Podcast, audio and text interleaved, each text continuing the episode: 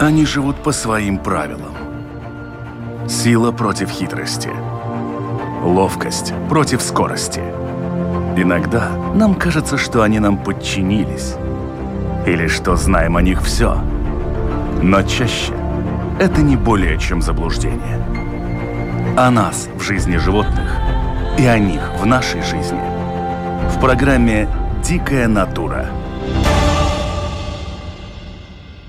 Здравствуйте, уважаемые радиослушатели! Вы находитесь на волнах Латвийского радио 4. Меня зовут Дмитрий Шандро, и традиционно беседуем о нас в жизни животных и о них в нашей жизни. Любовь, восхищение, любопытство. Животные вызывают в человеке целый букет положительных чувств и эмоций. Обычно. Но есть в природе и аутсайдеры – это животные, которых презирают и даже боятся. В лучшем случае их сторонятся, но чаще они становятся объектами человеческой агрессии. Иногда такое отношение связывают с историческими процессами, а иногда негативное отношение совершенно необоснованно. Почему так происходит, попробуем разобраться в сегодняшнем выпуске программы «Дикая натура».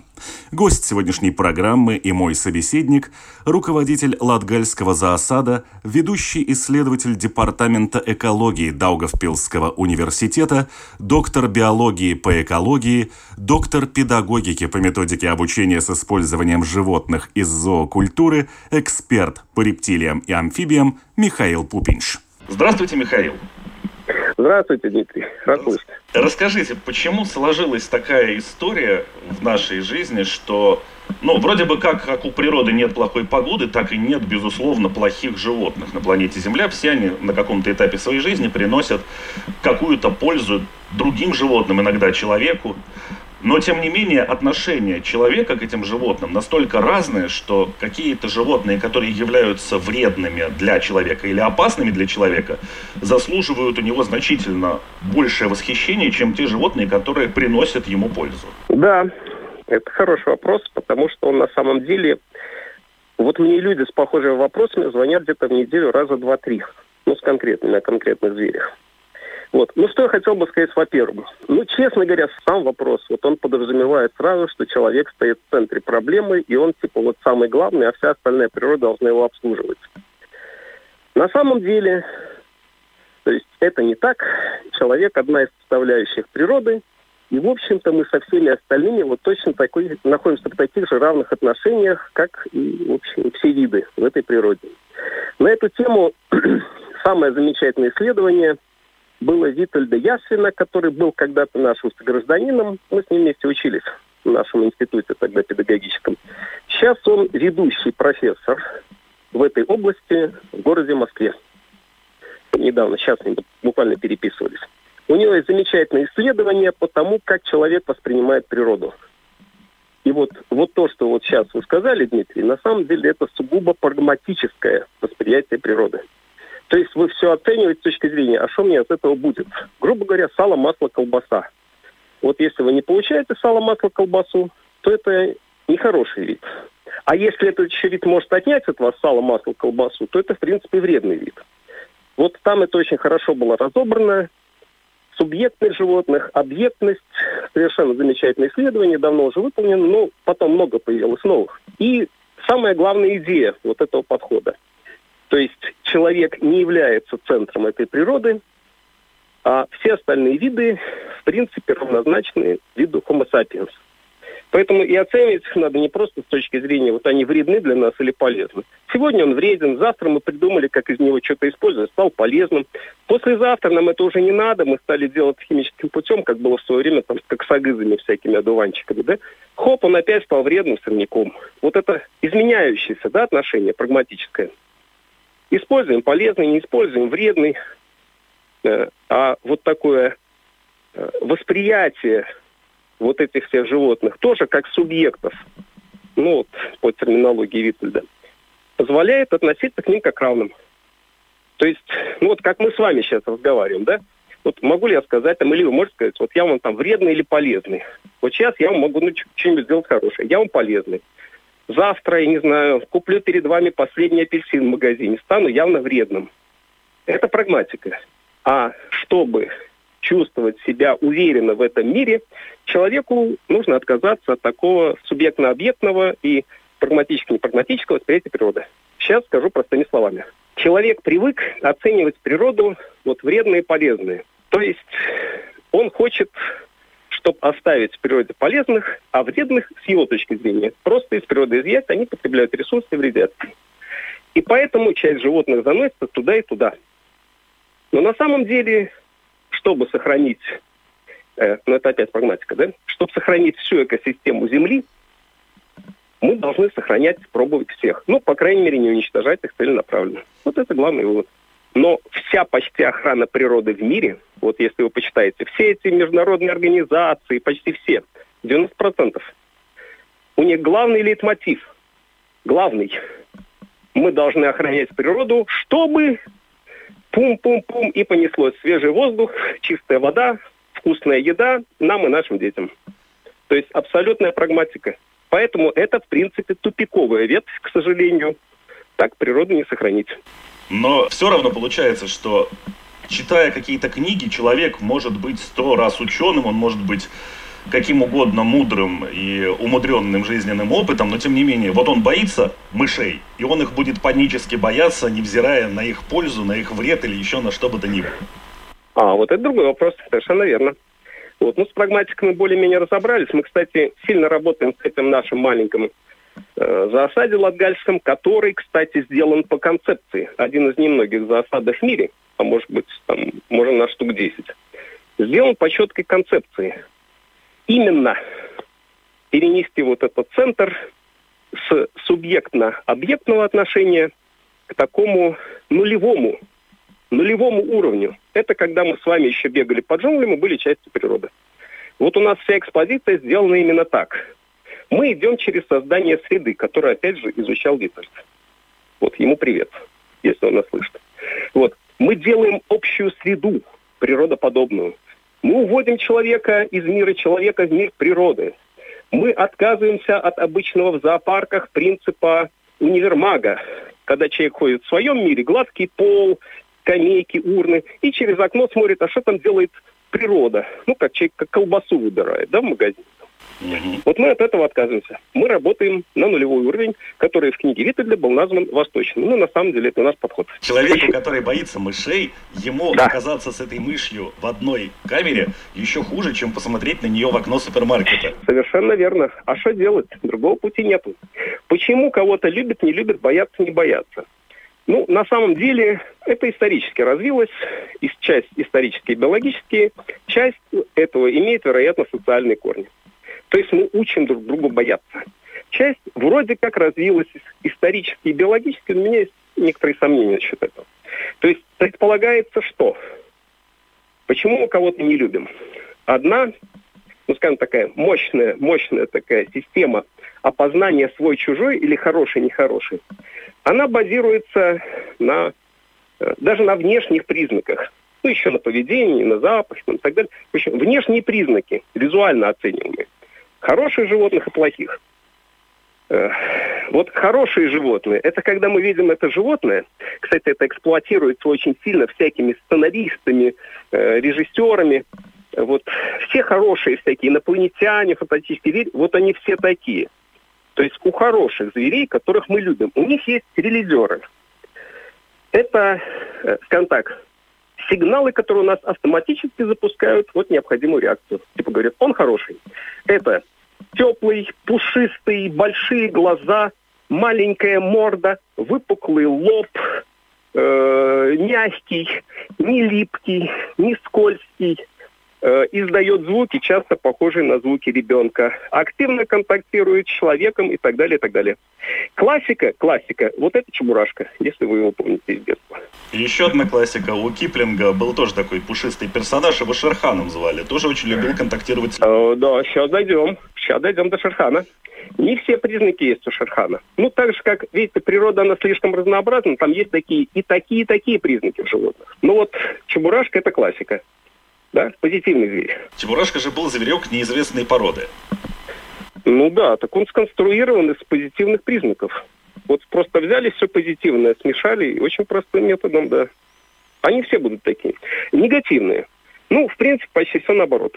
скользкий, холодный, мокрый, липкий, неприятно пахнет, э, длинные зубы, вспомните Шерхана, да, кусается, а хищник обычно э, ядовит, э, нету ног или слишком много ног, волосатый, в отличие от пушистого. Да, это разные вещи. Волосатость. Э, голый хвост, кстати, к этому тоже принадлежит. Червеобразность. Вот если мы видим этого зверя, он обязательно будет считаться плохим. Вот вы сейчас практически описали главного друга Чебурашки Гену. Да, я тоже обращал на это внимание. Вот такая пара подобрана по контрасту, как обычно подбирают главных героев любые, ну, стереотипно работающие авторы. Они не, не могут быть там 8 чебурашек. Да? Нет. Гена. Но заметьте, как пытались скрасить Генина вот эту сущность, да? которая в основном негативно воспринимается. Смотрите, как пытались скрасить внешний вид его. Он ходит как человек, одевается как человек, ходит в шляпе. Он, у него нет выраженных, выраженных, мощных там зубов, да. И никто не задавался вопросом, чем питался Генон в период всего этого, да. Это ж хищник. Вот. Вместе с тем там он играет такого позитивного зверя. Да, вы совершенно правы. Ну а что делать? Работают по контрасту. Ну, вот. ну это основное. Но у многих животных есть совмещение того и другого. Вот когда ко мне приходила там девочка одна, с мамой. Девочка очень хотела крысу.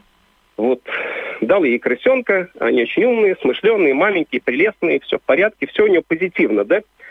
А мама смотрит, смотрит на этого крысенка, потом задает мне вопрос так тихонько, говорит, скажите, говорит, а нельзя ему хвост отрезать? Вот хвост выпадал из образа позитивного зверя. Голый хвост длинный выпадал. Да, поэтому, конечно, и животные такие-такие. Мы так и работаем в нашем зоосаде. Вот у нас есть часть животных, мы считаем, что надо идти от позитивных к негативным. И у нас примерно 50 на 50 процентов. Вот часть животных позитивных, мягкие, хорошие, добрые, человекообразные, всякие обезьянки, да, они вот очень хороши. А часть животных негативная. Удавы, крокодилы, скорпионы, вау. И вот есть часть промежуточных животных. Мы делаем смешанную экспозицию, когда они все в перемешку, как в лесу стараемся идти этим методом выходить на нулевой уровень. Вы упомянули о том, что этот страх мог появиться несколькими путями. Первый из них это ввиду того, что просто, ну вот там, где, например, живут скорпионы, они просто опасны, потому что можно сунуть ногу в тапок и, в общем-то, отправиться в больницу в лучшем случае. Это как происходит там где-нибудь в Саудовской Аравии и в тех краях, где достаточно серьезные скорпионы проживают. Ну, хорошо, но как можно привить страх какому-то животному? Мы все говорим детям, там, не трогай собачку, она может тебя укусить. Он пойдет и будет трогать другую собачку, потому что про эту его не предупреждали. Но что касается, допустим, змей, то люди почему-то боятся всех змей. Ну, те, кто их боится. Вот, это важное примечание, да. Ну, потому что вы знаете, конечно, Дмитрий, что мы на самом деле оценим друг друга стереотипно. То есть у нас есть некие стереотипы в мозгу, и когда мы видим новый объект, мы его примеряем. Под какую категорию он проходит? Ну, то есть система фильтров. Щелк-щелк-щелк, провалился на этот уровень, стал таким. А вот змеобразное тело, помните, мы говорили об этих релизерах? Да. Вот, змеобразное тело, э, чешуя, скользкость, холодность, хотя змеи вообще теплых, мало кто пробует. Да? Вот оно просто проходит на тот уровень, где уже начинаются плохие животные, которых надо избегать. Ну, вообще их многие даже уничтожают. Ну вот это обучение, то есть считается, что вот как, как вы говорите, да, то есть он там где-то, где-то он именно реально опасен, и поэтому выживали те, кто к ним не подходил и не трогал. И естественный отбор позволил сделать это якобы врожденной реакцией. Но почему я говорю якобы? Вот тут у меня некоторые сомнения, потому что в нашем зоосаде, ну, мы держим и тех, и тех. Ну, в общем, у нас живущие рядом через стекло обезьянки, ящерицы совершенно не боятся змей, которые живут рядом с ними, да, и которые обладают всеми вот этими качествами. Поэтому я, честно говоря, склонен думать, что это все-таки более воспитанная реакция. Мы обучаем ребенка бояться. В принципе, она правильная, если мы жили в лесу. Но поскольку мы не живем в лесу, может быть, надо чего другого бояться. Но смотрите, вы говорите, опять же, да, наличие чешуи, э, лысый хвост. И прочие такие триггеры, которые, в общем-то, как правило, человека отталкивают от какого-то да. животного. Но полная противоположность в какой-то мере, например, черепахи, которых с огромным удовольствием тащат домой. Да, конечно. У черепах нет змеобразного тела. Ну, во-первых, это еще очень позитивный образ, да. То есть во, практически во всех культурах черепаха позитивна. практически во всех. Вот. Но у них нет ни змеобразного тела, ни моргающий глаз, кстати, как у змей. Да. Они не ядовиты и так далее, и так далее, и тому подобное. То есть в целом это животные, у которых есть ряд негативных, но все остальное совершенно либо нейтрально, либо позитивно. Обучение очень мощное. Черепахи практически во всех мультиках позитивные герои. Почти во всех сказках легендах, за исключением нескольких. Поэтому в целом черепах воспринимают позитивно. Но самые страдающие, насколько мне известно, это, пожалуй, именно рептилии и еще вот э, целый огромный класс это насекомые. Причем там есть, опять же, насекомые вредные и насекомые прям для человека безумно полезные, как пауки, которые ловят всевозможных комаров. Но к паукам отношение тоже у человека такое себе. Да. Ну, во-первых, конечно, мои коллеги сразу бы сказали, что паук вообще не насекомое. Это я за это них прямо говорю, потому что они пришлют... Так же, как и клещ. Да, да, да, совершенно верно, да. Ну, просто они пришлют обязательно какой-нибудь комментарий, я заранее хотел бы сказать, что все в порядке, и мы просто так это называем. Ну, обобщили, да, да ползающих всех. Да, совершенно верно, да. Вот. Но у них, помните, есть критерий, там слишком много ног, волосатость, да, вероятная, может быть, ядовитость. А, кстати, это большинство этих зверей, они как-то нарушают среду человека который он себе создает. Это может быть паутина, либо тараканы, которые едят из него, да, чашки и ложки. То есть они еще нарушают вот его создаваемую для себя оптимальную среду. Поэтому, да, пауков, в общем-то, не любят. Рептилии и пауки всякие, со всякими там тараканами, да, это они. Но там, наверное, все-таки внешний вид плюс социальное обучение. Я склоняюсь к этой теории думаю, что она, наверное, правильная. Когда человек начинает любить это, да? Вы знаете, что есть достаточно мощный такой слой людей, которые любят змей, которые любят там хищных животных, которые любят пауков тех же, да, их достаточно много. Ну, теорий много на этот счет. Но одна из них известна, например, что вот в подростковом возрасте, когда человек начинает пытаться самоидентифицироваться и на всякий случай пытается бороться с тем, что есть вокруг него, вот в этом случае достаточно часто у подростка появляется вот такое негативно маркированное животное. Паук, крыса, у них как змея. Да? Причем они активно их пропагандируют, ходят с ними, э, снимают с ними, селфятся и так далее, и так далее. То есть э, в течение жизни вот это предпочтение тоже может быть меняться животных, потому что человек удовлетворяет свои потребности с помощью общения с животными. Вот ну, поэтому может стать негативным и позитивным на каком-то этапе. Здесь я таких встречал людей, но они, как правило, в этом пласте любителей не очень долго задерживаются, потому что для них это не само животное является центром их интереса. Они через него пытаются вызвать какую-то бурную реакцию в обществе и таким образом себя противопоставить обществу, в котором они живут. Но да. мне кажется, что это да. далеко не любовь к животному. А что касается любви, да, да такие люди действительно есть. Эм, ну, я бы, честно говоря, хотел просто сказать, что даже сама любовь к животным, да, там, она тоже бывает очень разной. Но на самом деле все равно, когда мы что-то делаем в жизни, мы удовлетворяем некие свои потребности. Если мы это делаем правильно, природа платит нам удовольствием. Если неправильно, не удовольствием. А э, поэтому и общение с животным любое, неважно какое, вы его любите, вы его гоните, вы его бьете и так далее, удовлетворяет некие внутренние потребности. Поэтому, да, они удовлетворяют их, они демонстрируют тем, что они против всех, они любят, любят в кавычках, да, таких животных, которых никто не любит. То есть они себя противопоставляют. Но потом, когда это время проходит, он становится взрослым или уже удовлетворил эти потребности обещания, да, тогда у него либо вообще нет животных, либо появляются, могут быть другие. Есть люди, которые в этом застревают, но я, например, сам занимаюсь террариумом, но обычно это те люди, которым хочется создать свой вот какой-то мир, где они могут быть э, вершителями его. Вот типичный террариум, да, такая маленькая экосистема, маленький мир. Об этом, кстати, тоже у Витальда хорошо написано. Может ли это еще быть э, вот эта нелюбовь или любовь к животным каким-то образом провоцироваться тем, насколько это животное может подстраиваться под человека. Потому что все-таки мы опять переходим к какому-то бытовому, мне кажется, восприятию природы человеком.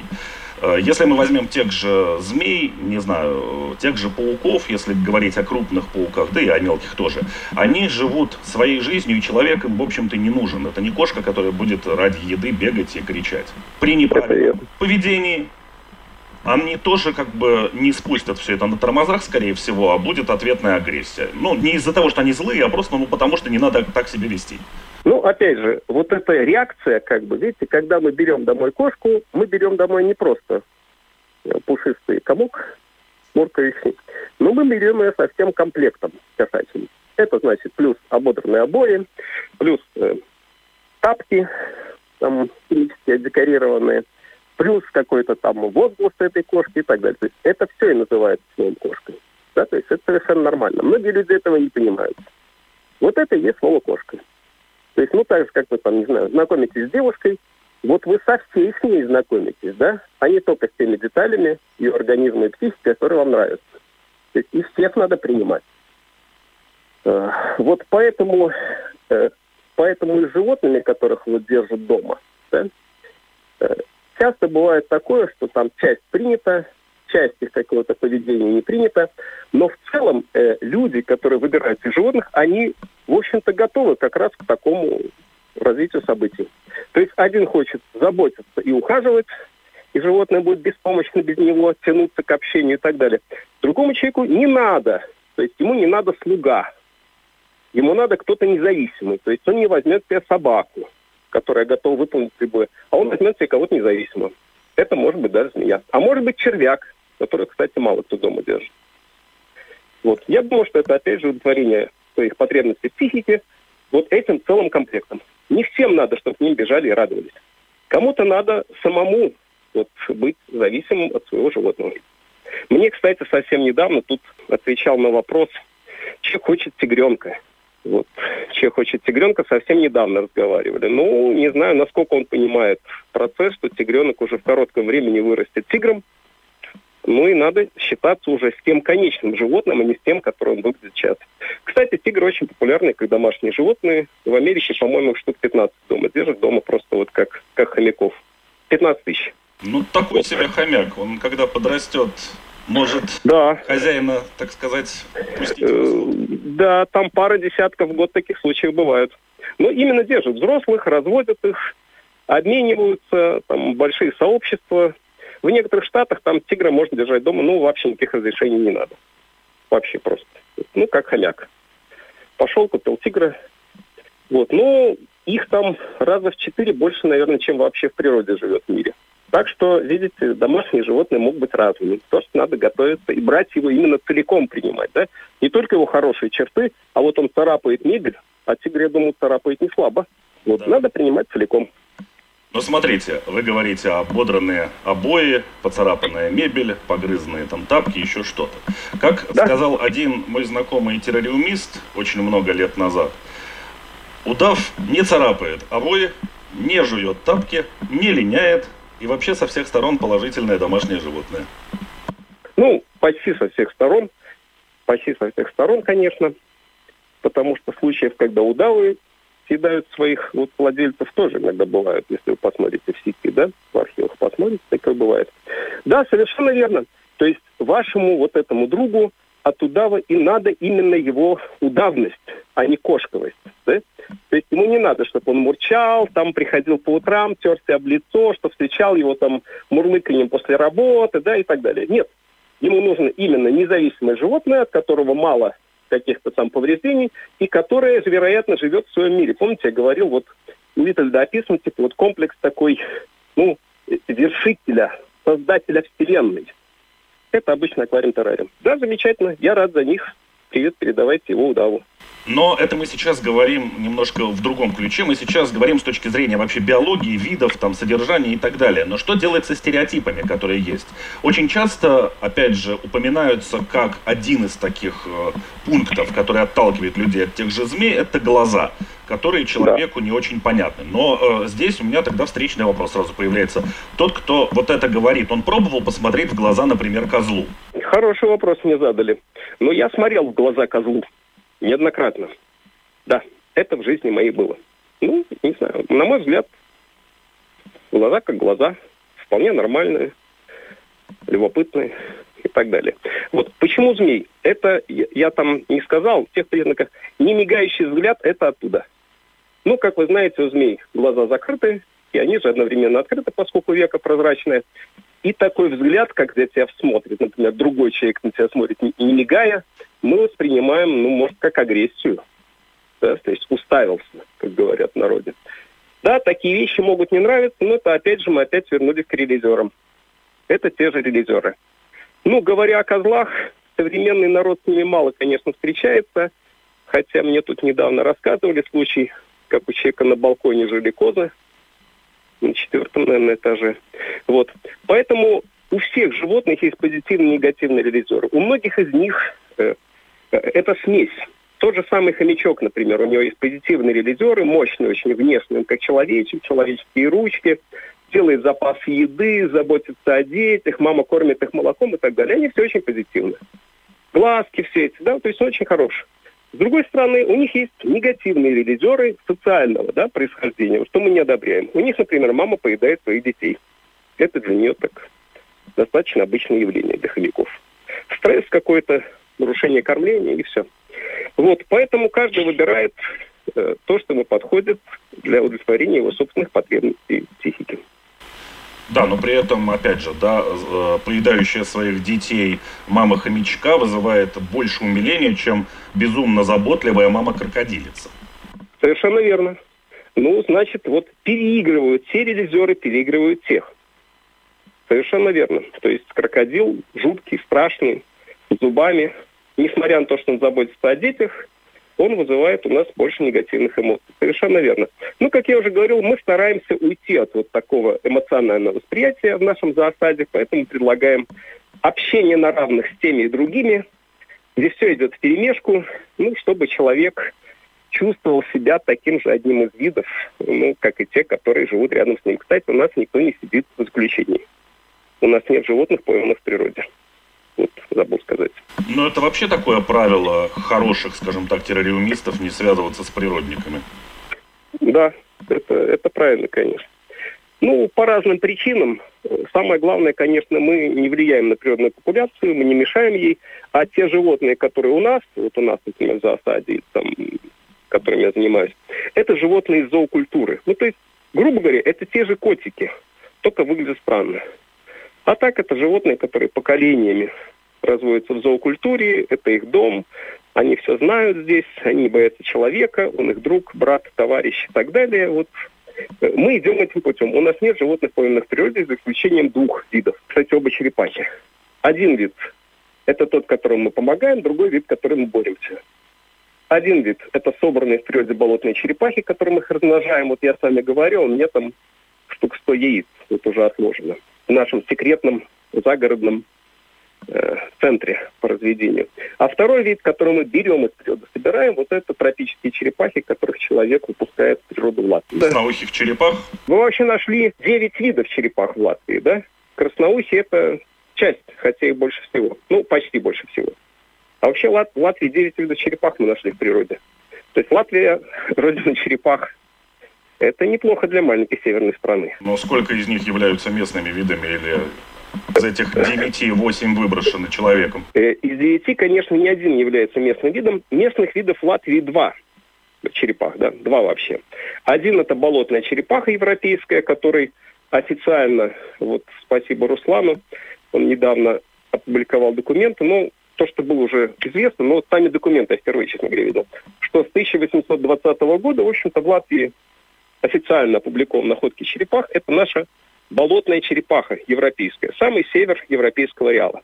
Ну, еще в Латвии была найдена зеленая черепаха один раз в море, которая просто заплыла. Но раз она заплыла к нам, в общем-то, да, это местная черепаха. Вот. И вот этих 9 видов, а есть с подвидными там получается 11, это то, что человек, которому, вот как мы говорили, да, нравятся черепахи, он привозит их как сувенир, покупает в зоомагазине, ну а потом, когда она вырастает, и оказывается, что не так весело ухаживать за черепахой на протяжении будущих 80 лет, он, ну, либо выпускает ее в природу с словами типа «вот все, я тебя верну в природу», либо она у него как-то убегает, ну, избавляет человека. То есть вот мы тем помогаем, а этих хвоин, но вообще их довольно много в природе Латвии. За последний год у нас 30 находок было. Это многовато. Э, во многих странах они уже размножаются, там еще одна опасность, что они просто переносят всяких там паразитов экзотических, заносят природы и так далее, которые опасны для наших черепах. В Испании у моего коллеги так вот погибло несколько популяций черепах от э, иноземных паразитов занесены красноухими. Об этом мы на протяжении цикла вообще всех программ о природе, которыми я занимаюсь, в частности, э, говорили да, о том, что опасность вот этих инвазивных видов, уж как они попали в чужую природу, не очень важна, в том, что они с собой приносят болезни, к которым местная фауна, как правило, бывает не очень готова. Да и флора тоже, если говорить о растениях. Да, это верно. На самом деле в Латвии уже, ну, вообще не буду говорить, конечно, там, за коллег-ботаников, там, энтомологов и так далее, но так по прикидкам, то есть это в тысячах, да, эти виды. Сейчас началась там кампания борьбы со слизнями иноземными, но в принципе это уже остановить невозможно, да. Это просто невозможно остановить. Поэтому, к сожалению, наше вот, будущее развитие нашей природы вот теперь как получится со всем этим добром, которое мы сами в большинстве случаев и завезли. Самое главное, что произойдет, это то, что будет изменена эволюция. То есть мы вот загрязнили эволюцию, понимаете, и через там десятки тысяч лет вот этот вид, который бы разбивался у нас в Латвии, да даже те же самые черепахи, без вот этих хищников, заболеваний и так далее, он бы был другим, чем который он будет сейчас. Вот. Но чем хорошо ген, там, генетическое загрязнение эволюции, ну, скажем так, э, изменение генетическим путем, да, то есть естественный отбор будет отбирать другие типы генома. Чем оно хорошо, нам будет нечем сравнить. Мы будем думать, что все так и есть хорошо. Потому что того результата эволюции просто уже не будет. Вот. Ну, мы пытаемся на своем месте как-то что-то противодействовать с разным переменным успехом. Сейчас с вами говорю, мы тут с коллегами из Украины реализуем проект, пытаемся понять триггеры, почему Ротан стал успешным. Ну, вроде так что-то получается. Мы с коллегами э, пытаемся работать с тем, что как-то вредит нашей любимой герпетофауне.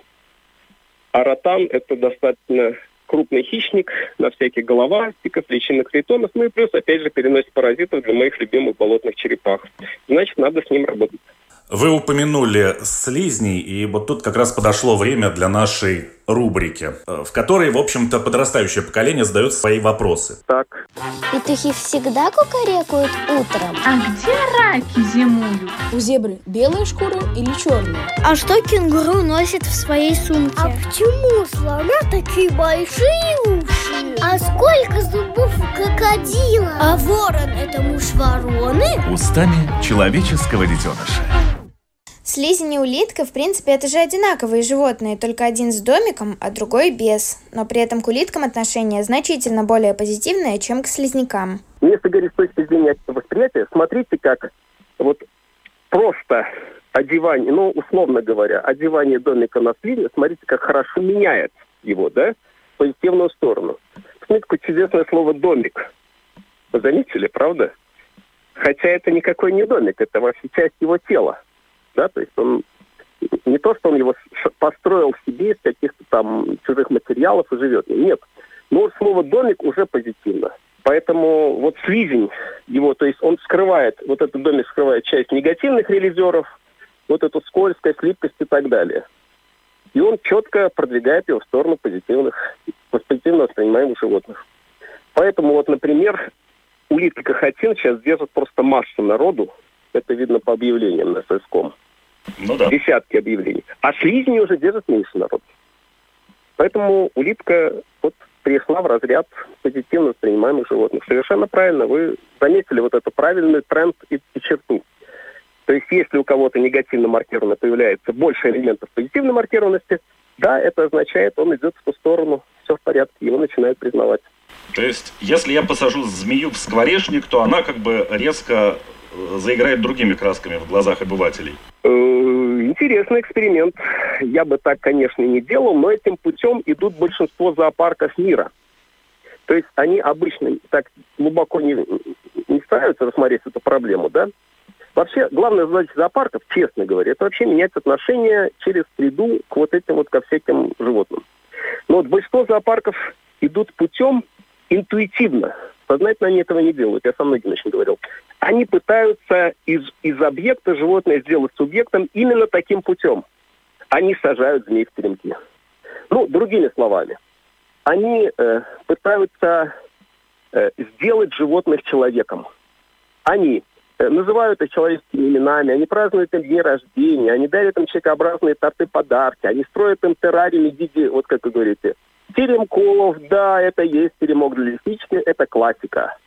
То есть они стараются подтягивать животное вверх, делая его псевдочеловеком. Я думаю, что это неправильный путь. Потому что ну, оно от этого теряет свою сущность, становится таким недочеловеком, но теряет сущность того, каким прекрасным оно было и без всего вот этого.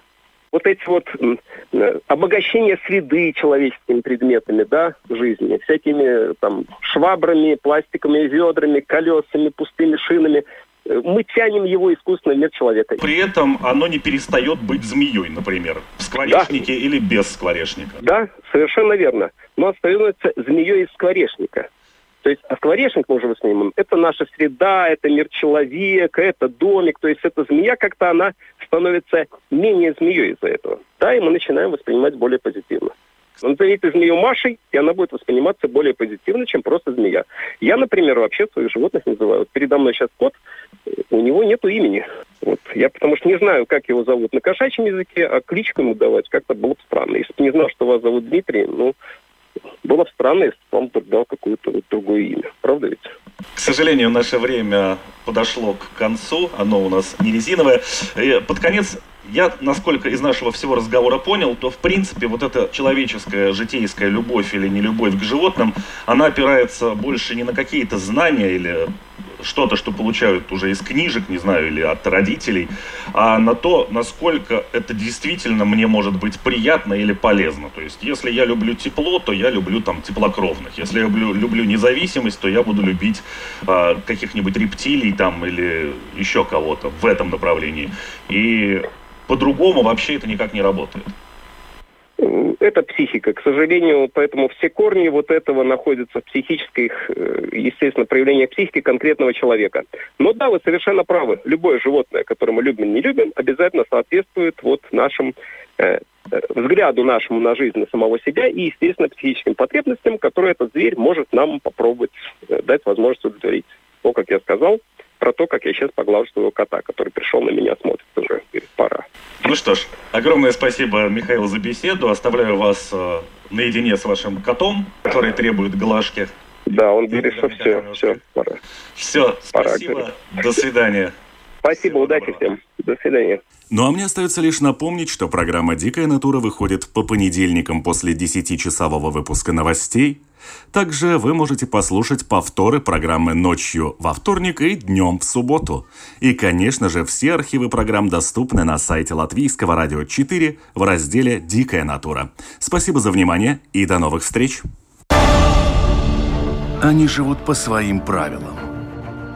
Сила против хитрости – ловкость против скорости. Иногда нам кажется, что они нам подчинились, или что знаем о них все. Но чаще это не более чем заблуждение. О нас в жизни животных и о них в нашей жизни. В программе «Дикая натура»